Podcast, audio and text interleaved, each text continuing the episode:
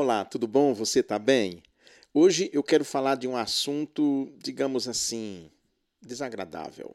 É sobre o mal. A gente não precisa ter muita experiência de vida para perceber que existe o mal no mundo, que existem pessoas no mundo que são más.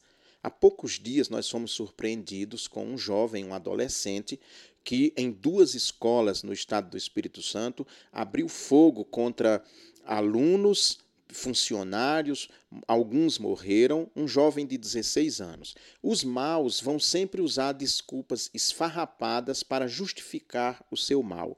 Esse jovem disse que teria sofrido bullying, sei lá, três, quatro anos atrás. Vejam só, puxa vida, se cada pessoa que sofre bullying na vida for sair atirando contra contra outras pessoas, principalmente inocentes, em que lugar nós vamos chegar nesse mundo? Imagina eu, baixinho, 1,60m, de nome Tarzan Leão, o que eu não sofri de bullying durante toda a minha vida estudantil, vida adulta. No exército, eu era o menor soldado chamado Tarzan. Agora imagina só se no exército eu com um FAL, um fuzil automático leve, fosse atirar contra os meus amigos da guarda porque eles estavam fazendo bullying, curtindo comigo, porque eu era o menor soldado com um nome tão imponente como esse. Os maus vão sempre usar desculpas esfarrapadas para exercer o mal.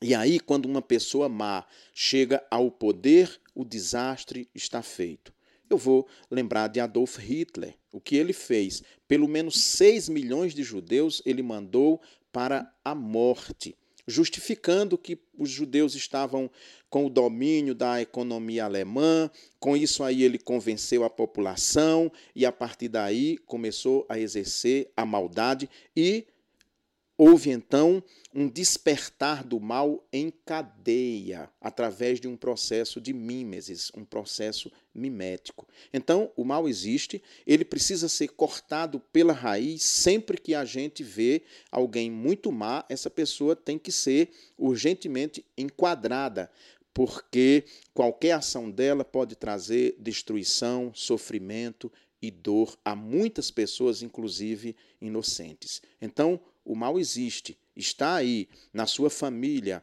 está no seu trabalho, pasme, até dentro da igreja, onde todas as pessoas que estão ali se dizem convertidas e que, em tese, deviam passar por um longo processo de santificação, muitos usam a religião para fazer o mal, para exercer o mal contra as outras pessoas. Essa é uma situação muito difícil, mas infelizmente nós lidamos com isso no nosso dia a dia. E o pior é a desculpa que essas pessoas usam para exercerem o mal. Eu tenho uma historinha para distensionar esse assunto tão chato. Eu tenho uma historinha. Um dia um lobo estava com fome e aí chegou um carneirinho, se aproximou dele, aí o lobo olhou, queria uma justificativa, né, para caçar aquele carneirinho e disse: Ei, carneirinho, foi você que ano passado ficou me xingando, né, me chateando. O carneirinho disse: Uai, mas eu não tinha nem nascido, eu não tenho nem um ano ainda.